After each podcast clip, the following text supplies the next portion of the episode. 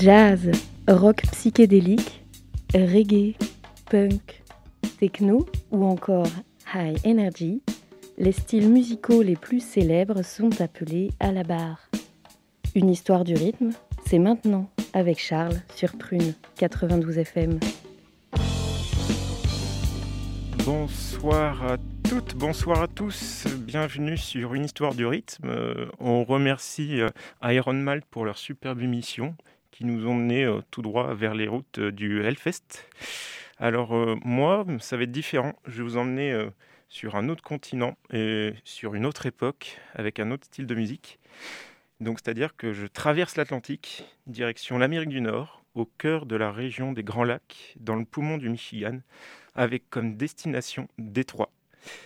En fait, Détroit, c'est une ville pleine d'histoire, dont beaucoup connaissent le nom, mais aux États-Unis, elle est d'abord connue pour son industrie. Donc euh, moi, je remonte légèrement dans le temps, début XXe siècle.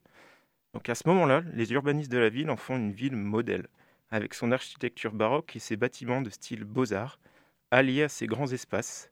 Elle est surnommée le Paris du Midwest. Elle n'atteint pas les, les 200 000 habitants avant 1900. Mais arrivée dans les années 1910, la ville est transformée par la croissance exponentielle de quelques entreprises fondées par des personnages aux homonymes célèbres tels que Henry Ford, Walter Chrysler, les frères Dodge ou encore William Durant, alias General Motors. Certains d'entre vous l'ont sans doute deviné, ce sont tous des pionniers de l'industrie automobile américaine au rayonnement mondial. Leur influence est telle qu'entre 1900 et 1930, la population de Détroit passe de 265 000 habitants à plus de 1,5 million pour atteindre quasiment les 2 millions en 1950. Donc en fait, cette croissance est inouïe et incontrôlée. Les, quartiers se construisent à une vitesse grand V et les gratte-ciels deviennent légion.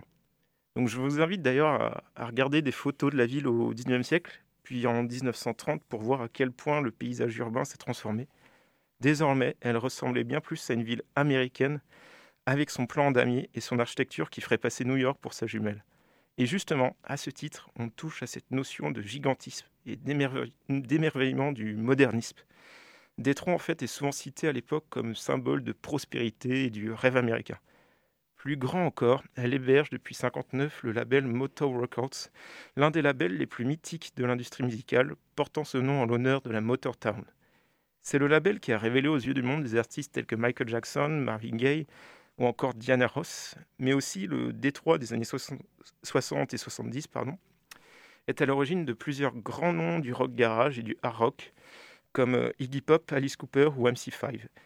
Donc tous pionniers en leur domaine à une époque de gloire absolue de la Motown. Mais toutes les bonnes choses ont une fin. Des émeutes raciales ont lieu à la fin des années 60. On compte une grande part d'Afro-Américains dans Détroit qui suivent de près la lutte anti-ségrégationniste menée par le mouvement afro-américain des droits civiques. En 67, la ville est le théâtre d'importantes émeutes, occasionnant de lourds dégâts dans le centre et surtout, faisant tout de même 43 morts. Plus grave encore, en 73 et en 79, des dates qui vous disent certainement quelque chose puisque ce sont les deux chocs pétroliers. Cela amorce un déclin de l'industrie automobile américaine au profit de constructeurs japonais avec des petites voitures à bas coût et des constructeurs allemands avec des berlines de luxe. Pour faire face à cette concurrence, les constructeurs américains délocalisent vers l'étranger d'une part d'une partie de leurs outils ou industriels pour baisser les coûts, mais aussi pénétrer les marchés étrangers en vendant directement sur place la production. La ville s'effondre comme un château de cartes. Rien qu'en 79 et 82, l'industrie automobile du Michigan licencie près de 250 000 ouvriers. Dans les années 80, des cas de malnutrition, notamment de jeunes enfants, sont même signalés. Des associations se mobilisent pour venir en aide à la population en grande détresse économique en distribuant des denrées de première nécessité aux familles et aux écoles. La ville est dans un état de décrépitude. Les bâtiments sont abandonnés. Un tiers de ses habitants partent en l'espace d'une décennie. Le retour du bâton de ce rêve américain est quand même assez violent. Mais dans ce marasme, Détroit trouve toujours des ressources pour créer. Comme après l'effondrement de la Rome impériale, des idéaux novateurs naissent de ses cendres. La source de notre préoccupation de ce soir se, retrouve dans un style musical indissociable de cette période et de ce lieu, la techno. Déjà, l'origine de techno vient de la technologie, même si ça peut paraître banal en disant c'est tout à fait logique et censé l'avoir appelé ainsi, vous le verrez. Mais en fait, euh, quand j'ai un peu cherché cette origine, il n'y a pas vraiment de définition. Ce qu'on peut dire, c'est qu'il s'agit d'une musique créée à partir d'instruments électroniques tels que des claviers, des synthétiseurs, des boîtes à rythme ou encore des séquenceurs. Son autre caractéristique est son rythme répétitif et rapide, généralement compris entre 120 et 140 BPM, le tout influencé par les prémices de l'électro de la New Wave de la fin des années 70 et du début des années 80, ainsi que la soul et la funk, notamment pour les types d'accords, signature de la ville de Détroit d'ailleurs. La continuité par couches successives des morceaux permet un mixage et des transitions plus aisées pendant une prestation de DJ. S'il y a une idée centrale dans la techno, c'est bien celle de l'harmonie entre l'homme et la machine. Comme le dit le grand Juan Atkins, que je présenterai après, il faut simplement considérer que la techno est technologique. C'est une manière de faire une musique à caractère futuriste, quelque chose qui n'a jamais été fait avant donc une conception courante au cours de l'histoire des avant-gardes artistiques du XXe siècle. Ron Atkins était un amoureux de Funkadelic et ses consorts, mais il a surtout eu le privilège d'écouter un certain Charles Johnson, pardon, alias Electrify Mojo. Donc c'est un DJ qui était sur les ondes d'une radio de Détroit qui passait chaque soir entre 77 et 80 de la musique électronique sans restriction de format. C'est là qu'il a entendu Kraftwerk pour la première fois. En parlant de ce groupe, Derek May rajoute, en décrivant la techno comme quelque chose d'exactement semblable à Détroit, une erreur totale. C'est comme si George Clinton, fondateur du funk avec Jess Brown, et Kraftwerk se retrouvaient coincés ensemble dans un ascenseur. Et je sens que vous mourrez d'envie de découvrir ce qu'est Kraftwerk. C'est un groupe originaire de Düsseldorf, en Allemagne de l'Ouest à l'époque, extrêmement célèbre dans le monde de la musique électronique pour en être tout simplement en fait les, précurseurs. Hein. Euh, au même titre que Jean-Michel Jarre ou Vangelis, que vous connaissez très certainement. Ils sont caractérisés par la combinaison d'une ligne de basse et d'une rythmique électronique à des mélodies répétitives. Le tout construit à partir de synthétiseurs et accompagné de paroles minimalistes, voire voicodées. L'alliance de l'homme et la machine est omniprésente dans leur composition et surtout le son que je vais vous faire écouter et qui a curieusement frappé Juan Atkins. Il se nomme The Robots sorti en 78 sur l'album The Man Machine. Tout est dans le nom, mais aussi dans les paroles minimalistes. Il chante en boucle, en russe et en allemand, donc je cite Je suis votre serviteur, je suis votre employé. Maintenant nous sommes plein d'énergie, nous sommes les robots. Nous travaillons automatiquement, maintenant nous dansons la mécanique. Cette hôte de la révolution technique que présente le robot est à écouter tout de suite sur Prune 92 FM.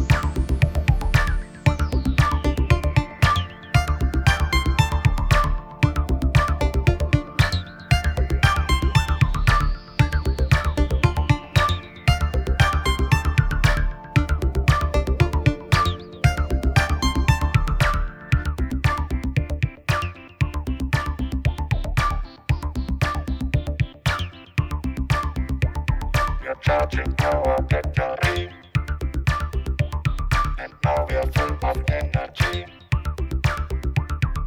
The.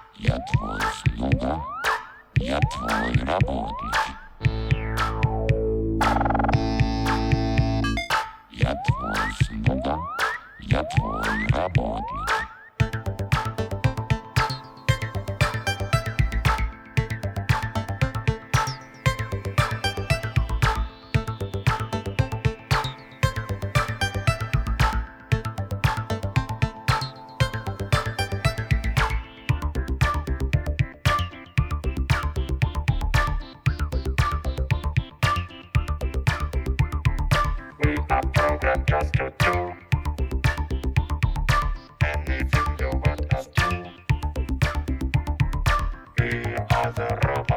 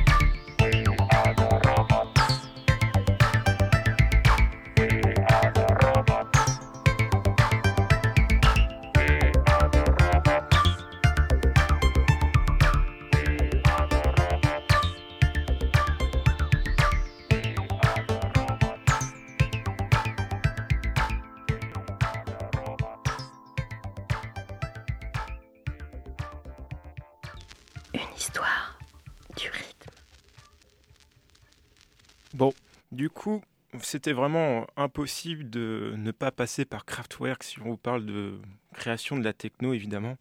Donc en fait, ce son, il permet de prendre la mesure de la radicalité artistique que prend Kraftwerk. En fait, ils ne font qu'un avec la machine, ce sont des machines. Et petit aparté, il existe un remix de The Robots signé, signé Club Bizarre. Je vous conseille vivement de l'écouter, il ne dénature pas trop le son originel il passe très bien en soirée. Il est un peu plus dynamique et les basses sont bien profondes et donc plus marquées.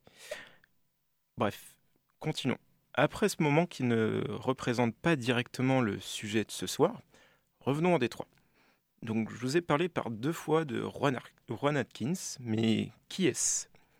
Donc nous sommes au début des années 80, plus précisément en 80, lorsque Atkins fait équipe avec un camarade de son lycée Richard Davis. C'est un vétéran du Vietnam qui, d'ailleurs, petite, euh, Petit lien avec l'épisode d'avant. Qui avait décidé de se faire appeler tout simplement euh, 3070. C'était quelqu'un de très isolé. Il possédait un des premiers séquenceurs, un Roland MSK 100. Tous les deux ont fait équipe et se sont nommés Cybotron ou Cybotron. Je vous avoue que je ne sais pas vraiment comment on dit. Un nom futuriste en accord avec des idées empruntées à la science-fiction, à Kraftwerk, mais aussi au livre, donc je cite, La troisième vague d'Alvin Toffler. Donc, à ce sujet, Ron Kins disait Nous avions toujours été passionnés par les choses futuristes. Nous avions tout un tas de concepts en tête pour Cybertron, comme un dictionnaire du parler techno ou une sorte d'idée globale que nous avions nommée la grille. Ça ressemblait à un jeu vidéo auquel on accédait par différents niveaux. J'aime beaucoup ce qu'il dit ici. Le jeu vidéo fait sens avec le désir de s'échapper au-delà des frontières virtuelles, idée très futuriste que l'on retrouve encore aujourd'hui avec le métaverse, mais aussi le langage techno, comme une allusion au langage Python et autres langages de programmation. Tout comme Kraftwerk, Cybertron célébrait l'amour de la technologie, de la ville, de la vitesse, en ne recourant qu'à des instruments et sonorités purement électroniques. En 84, le groupe sort le morceau Techno City. Il est au moins aussi important dans la carrière du groupe que le single Clear, sorti quelques années plus tôt. Et pour cause, Techno City passe pour être à l'origine du terme techno, selon certaines versions de l'histoire de la fondation du genre. Car l'histoire de la techno est très particulière. Elle n'a pas de récit officiel, donc difficile de vous donner des informations sûres. Évidemment, le nom du titre est en lien direct avec Détroit, ville industrielle et lui censé être à la pointe de la modernité. D'ailleurs, il est amusant de voir qu'il sort en 84, année choisie par George Orwell pour son célèbre roman homonyme, comme un clin d'œil du fait de la nature de l'histoire. Le, titre Techno City est le tout dernier single de Cybertron. En fait, non. Techno City est le, leur tout dernier single intéressant. Après, il vaut mieux effacer le groupe de photographie officielle. En effet, après le départ de Ryan Kins, le groupe de Détroit, sous la direction de Richard Davis, accumulera les flops, rejoignant la foule nombreuse des horreurs du XXe siècle. Ce morceau, comme l'immense majorité des morceaux de Cybertron première période, est bâti selon un schéma assez simple. Un clavier par-ci, une boîte à rythme par-là, le tout saupoudré d'effets datés à feu doux pendant 20 minutes. On devine les effets un peu futuristes, des distorsions alliées à une voix très années 80, très contemporaine. Ce doux mélange est à écouter tout de suite.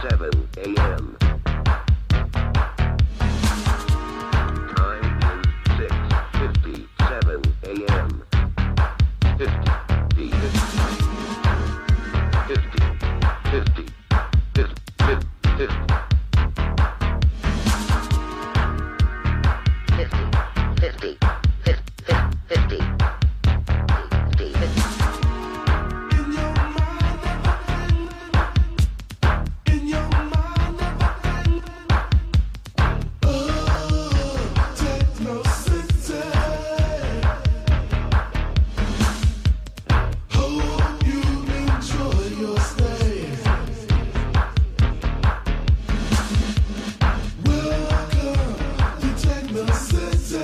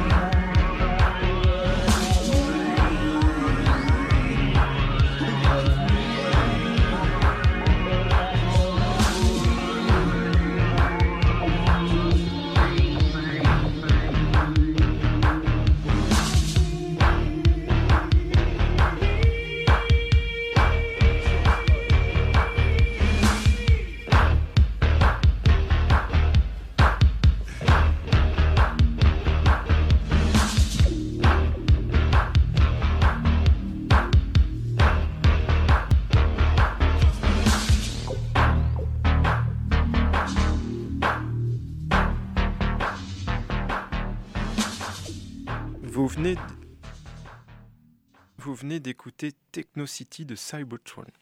Ce mélange entre une voix très pop et une instru hyper futuriste et hypnotique fait vraiment de l'effet, il faut l'avouer.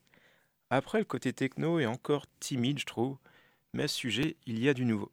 L'année suivante, en 85, Juan Atkins pardon, prend le nom de Model 500 après son désaccord avec Richard Davis. Il en profite pour fonder son propre label, le mythique Metroplex. Non sans rappeler le fameux film Metropolis sorti en 1927. C'est le premier film de science-fiction dénonçant une société qui tend vers le gigantisme et la modernité à son paroxysme, sans se préoccuper des petits de la plèbe. C'est aussi et surtout tourné autour des mégalopoles occidentales qui peuvent croître aussi vite qu'elles peuvent tomber comme des, comme des châteaux de cartes, au même titre que Détroit. Ce thème est repris en permanence par Juan Atkins et sa bande. Pour avoir une idée du contexte dans ces années 80, Détroit est gangréné par la drogue et la criminalité. Des dizaines de gangs de rue ont pris le contrôle du trafic de drogue de la ville en s'installant dans les bâtiments abandonnés. Cela a commencé avec le trafic d'héroïne dans les années 70, puis est passé au crack dans des proportions bien plus importantes dans les années 80. C'est à ce moment-là que la Motor City est nommée à plusieurs reprises la capitale des incendies criminels, mais aussi la ville la plus dangereuse des États-Unis par le FBI. Il est loin le temps de la ville modèle du rêve américain. Les bolides de chez Chrysler et General Motors ne sont plus aussi saillants qu'auparavant. Le chômage technologique ne fait que croître la pauvreté endémique de la ville, comme si la machine se vengeait sur l'homme. C'est cette même année que Juan Atkins, alias Model 500, sort son premier single qu'il appelle No UFO, qui signifie aucun objet non identifié. Il suffit de lire le nom des morceaux des artistes techno de Détroit pour voir un fil directeur. Jupiter Jazz ou Base Camp Alpha 808 de Underground Resistance, Space Out de Derek May ou encore Cosmic Traveler. On pourrait lancer une série de science-fiction type Star Trek avec ça. À travers ces titres, la techno de Détroit se lie à l'esprit cy- cyberpunk qui apparaît au même moment aux États-Unis. C'est un, esprit qui se veut punk et cybernétique, rebelle et technologique, avant-gardiste et populaire. Il vit la technologie de façon viscérale, sous forme de mains aux doigts de métal tranchants, d'implants plantés dans la peau et de lunettes transformant la vue, telles des Google Glass, Kevin Sanderson, DJ de Détroit, parle d'un lien naturel établi entre mon âme, mon esprit et les entrailles de la machine. Cela révèle surtout un rêve d'exploration, une envie d'ailleurs, comme si ces artistes voulaient fuir tout en rappelant leur attache à la ville de Détroit. Tout comme l'esprit cyberpunk, c'est à la fois une protestation et une célébration de ce quotidien, mangé par les machines de cette société qui s'autodétruit. Le morceau No UFO n'a pas vieilli depuis. Le son est très futuriste avec ses effets obscurs et bruts et ses voicodeurs de l'espace superposés sur cette ligne de basse. Kraftwerk, si tu nous entends, la musique de Motel 500 suivait des thèmes similaires à Cybertron, avec de la science-fiction et de l'aliénation, mais comportait tout de moins de structures de chant, ce qui fait que la piste est souvent identifiée comme l'un des premiers morceaux techno. On a vraiment des gros claps et une voix quasi robotique, très électronique avec une signature instrumentale tout droit venue de la TR-909, boîte à rythme la plus célèbre du monde de la techno. Pour vous ce soir, No UFO de Model 500 alias Juan Atkins.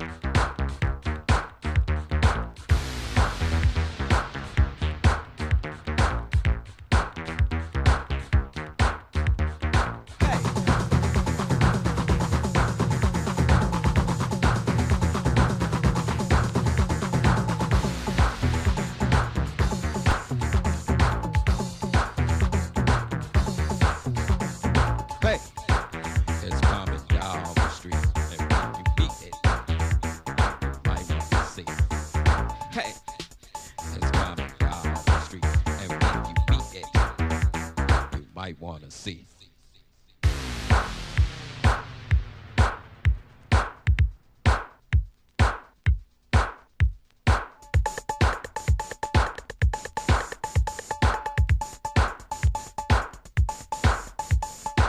They say there is no hope. They say no UFO. Why is no head hung high? Maybe you'll see them fly. They say there is no hope. They say no UFO. Why is no head hung high? Maybe you'll see them fly.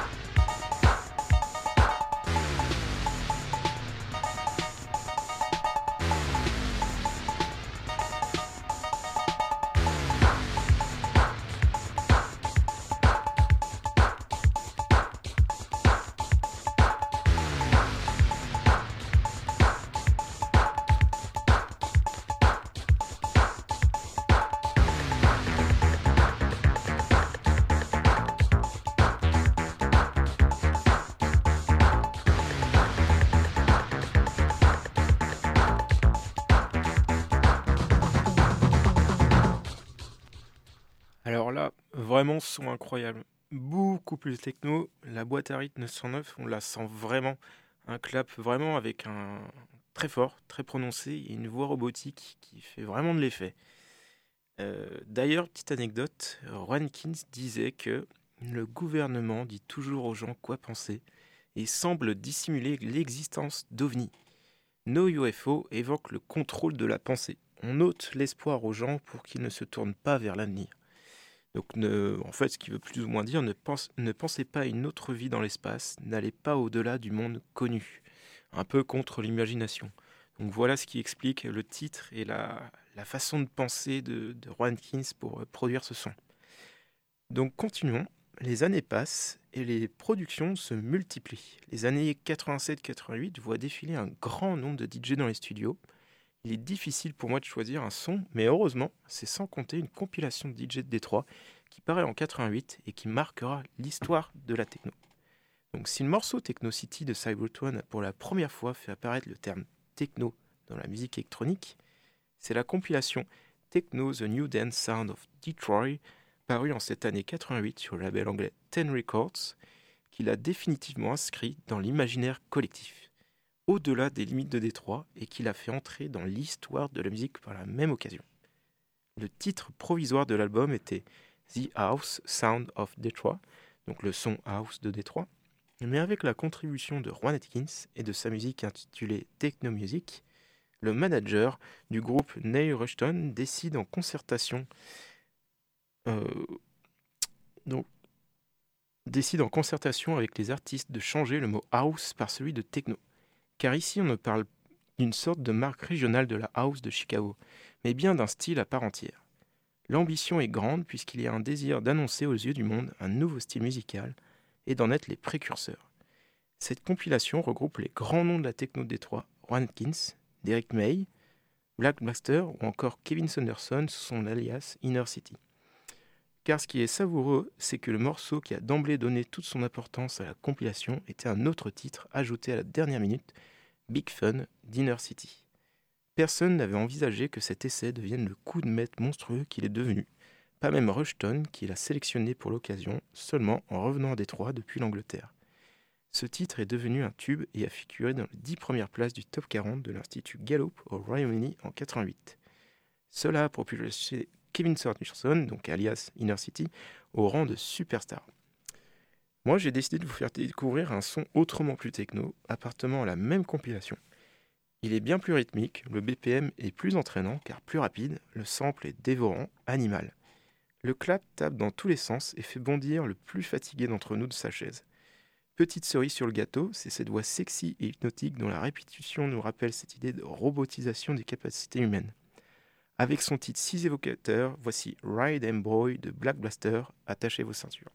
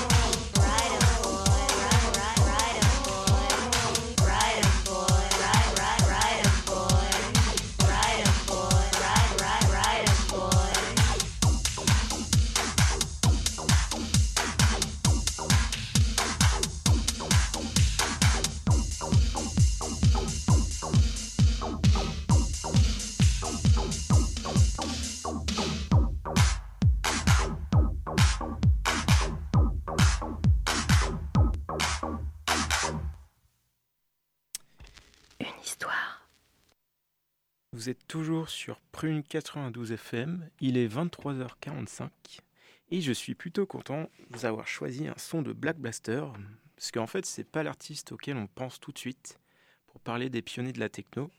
Il est même, je trouve, euh, sous-estimé par les récits et histoires du mouvement. C'est dommage parce que sa contribution à la techno de Détroit est vraiment gigantesque. hein. Il a produit euh, deux sons pour la compilation, la compilation de 88 dont je vous parlais auparavant, et aussi a sorti quand même euh, cinq albums entre 87 et 95, ce qui est quand même beaucoup, surtout quand on voit, quand on compare par rapport aux autres euh, DJ de Détroit de l'époque. Donc, continuons, année 89. C'est l'année de création d'Underground Resistance. Une partie d'entre vous a forcément vu en soirée des mecs avec un t-shirt noir avec marqué en gros Your Hair euh, devant. Et euh, je dis ça parce que c'est un groupe très populaire aujourd'hui. On parle d'un mouvement euh, vraiment légendaire qui a réuni les plus grands artistes techno de Détroit de l'époque. Mais c'est quoi au juste euh, Underground Resistance? En fait, c'est un collectif et aussi un label fondé à Détroit par les mastodontes Mike Banks, Jeff Mills, Robert Hood et Darwin Hall. Tous pionniers comme vous l'aurez deviné. Marqué dès le départ, dès le départ par une esthétique militante et politique, Underground Resistance s'est rapidement développé en Europe au début des années 90, notamment par l'intermédiaire du club et label berlinois Trésor. C'est vraiment via ce canal que le flow technoïde de Détroit a déferlé sur la vieille Europe. Le leitmotiv d'Underground Resistance est de mettre en avant la musique plutôt que l'ego du musicien. D'abord en préservant leur anonymat. Un grand nombre d'artistes de Détroit ont joué sous la bannière d'Underground Resistance, la plupart du temps masqués. Donc par exemple Mad Mike, DJ Rolando ou encore les fameux et mystérieux Drexia. Depuis Détroit, Mike Banks reste aujourd'hui le seul des fondateurs aux commandes. Le label possède un éclectisme musical alliant des influences hip-hop, funk, soul ou encore même de la house de Chicago. Mad Mike en en particulier inscrit le label Underground Resistance dans une mythologie d'anticipation confinant aux politiques en professant une forme de révolution électronique menée par le son et le tempo qui doit faire exploser les monopoles des majors du disque et renverser, les productions mercantiles. Je vous l'ai dit au juste, euh, juste avant de diffuser euh, Techno City, mais le mot techno est repris du, livre pardon, La troisième vague d'Alvin Toffler. Donc en fait, plus précisément de l'entête d'un chapitre appelé Techno Rebels. On touche ici un point particulièrement important de la techno j'avais un peu camouflé jusque-là. Underground Resistance, c'est un groupe à vocation militante. Il est major- majoritairement composé d'artistes noirs américains, mais il est bien davantage impliqué dans la communauté noire de Détroit et plus engagé politiquement contre une situation sociale toujours très difficile pour les Afro-Américains de cette ville. Inspiré de l'éthos militariste de Public Enemy, le label fonctionne en autarcie, disposant non seulement de ses propres studios d'enregistrement, mais aussi de sa propre structure de distribution. Ils apparaissent très rarement dans les médias, et si c'est le cas, le masque est de mise. En fait, ils sont là pour produire la musique et transmettre aux oreilles les plus fines, pas pour jouer les stars. Et euh, il existe le célèbre euh, titre Punisher, publié en 91, qui est devenu le symbole d'une techno militante et politique. Et donc là, c'est le fameux Jeff Mills qui se cache derrière ce morceau résumant techno, et l'un des rares où d'ailleurs il se cache derrière l'anonymat d'Underground Resistance. Punisher envoie ainsi un message fort de rage, de misère et de colère sur fond de référence à Kraftwerk. L'ambiance fiévreuse, le son industriel et la production assurée par Jeff Mills et Mad Mike Banks redéfinissant les canons. On entend la rage, la misère et la colère sur ce titre. Underground Resistance, c'est la musique comme moyen de tenir debout, de mettre au jour une situation politique, sociale et économique, sans se faire instrumentaliser. Punisher est l'une des plus directes expressions, avec la danse comme exutoire, le point levé.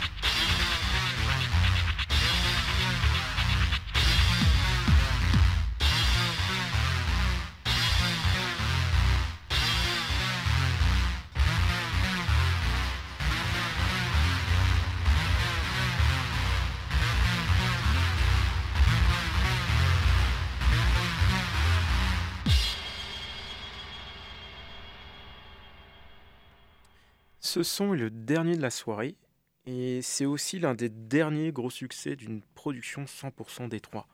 On touche vraiment à la fin du, grand euh, techno euh, Détroit euh, des années 90.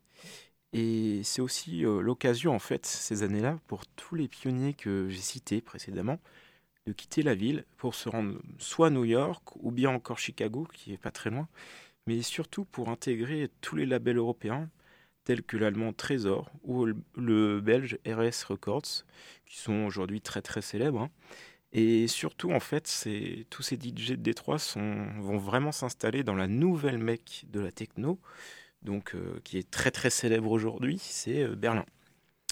Donc, euh, pour conclure notre soirée, quelques mots. La musique techno est née à Détroit, au cœur d'une crise sociale, dans le but de rêver plus grand et plus juste. Ce style musical, on le doit à une bande de jeunes artistes afro-américains influencés par les plus grands artistes noirs du temps des combats civiques états-uniens dans les années 60-70. Mais la techno est aussi née dans une ville qui ne créait plus rien de semblable à Motor Records, qui se dépeuplait de jour en jour à vue d'œil. C'est dans les ruines d'une Rome à la sauce américaine que la techno a su prendre ses racines au travers de fantasmes au parfum de cyberpunk. Les créateurs font le parallèle entre leur musique et leur ville, en grande, partie tributaire de l'industrie automobile. La techno traduit à la fois la désolation d'un monde industriel en fin de vie et l'espoir de jours meilleurs grâce aux nouvelles technologies. Ainsi, les allusions à la science-fiction sont courantes. Aujourd'hui, le monde de la musique électronique doit une fière chandelle à ces artistes. Donc j'ai nommé Ron Harkins, Mad Mike, Black Blaster, Derek May, Robert Wood ou encore Jeff Mills. Ils ont eu le courage de franchir l'Atlantique pour nous faire connaître ce son qui nous perfore le cœur au cœur de la nuit, enflammant tous les plus célèbres dance floors d'Europe, mais aussi du monde, en passant par les scènes émergentes telles que Copenhague et Tbilissi, ou encore notre bien-aimé Nantes. Cette techno qui gagne avec grand bonheur des DJ féminines, voire trans, maintient cette ambition de combattre l'injustice et d'emmerder ces technocrates bien pensants et ces conservateurs haineux. Car oui, la techno est depuis ses origines un courant puissant de la contre-culture qui n'appartient à personne, car la techno est universelle et le sera pour toujours. Merci à eux, pensez à ces messieurs lors de vos prochaines virées nocturnes, et évidemment, la fête se consomme avec modération, à l'inverse de l'amour que vous portez à votre prochain. Merci à, à, vous, chères auditrices et chers auditeurs. On se retrouve le premier mardi de décembre pour une heure de high energy et voir les liens entre les débuts du clubbing et le, mouvement LGBT pendant ces années 80. Je remercie aussi évidemment Nelson d'avoir pris le temps de m'écouter, de réaliser, de réaliser, cette émission à cette heure aussi tardive. Et euh, bonne nuit à tous.